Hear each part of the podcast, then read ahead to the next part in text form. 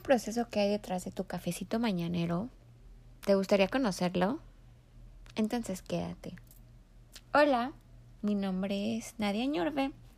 El día de hoy hablaremos sobre un tema muy importante en las empresas y es de cómo se clasifican los costos y nos centraremos específicamente en la empresa Cafeco.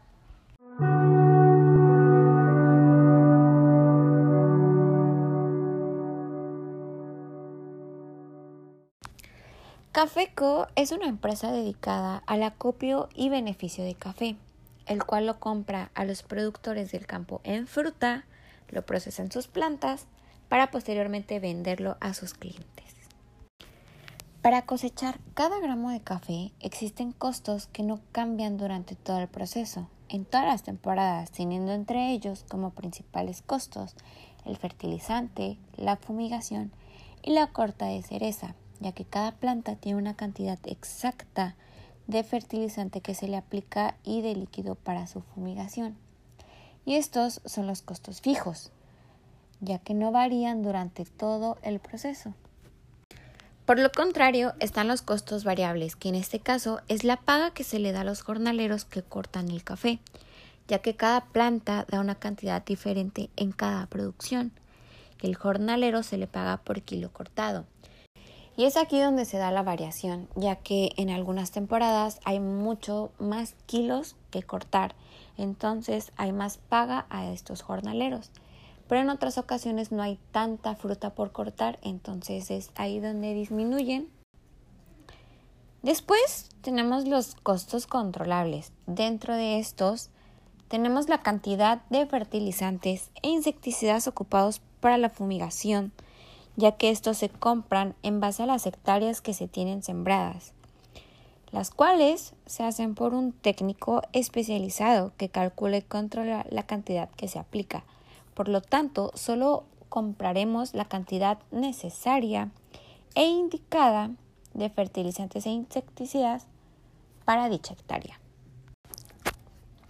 Y como costos no controlables tenemos la cantidad de agua, y la mano de obra que ocupamos para la limpieza de las huertas de café, ya que estas varían de acuerdo a la lluvia que cae cada año, porque la maleza crece de diferente tamaño. Si hay más lluvias, la maleza crece más, y si no hay tantas lluvias, no hay tanto crecimiento de esta.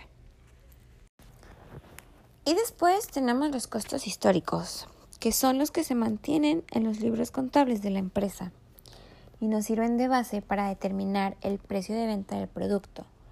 Para nuestro caso, aplica para saber cuánto nos cuesta cada kilo de café desde que está en la planta hasta que ya está beneficiado y listo para su venta. Y por último, tenemos los costos predeterminados, que estos eh, los estimamos en base a estadísticas y los utilizamos para un presupuesto.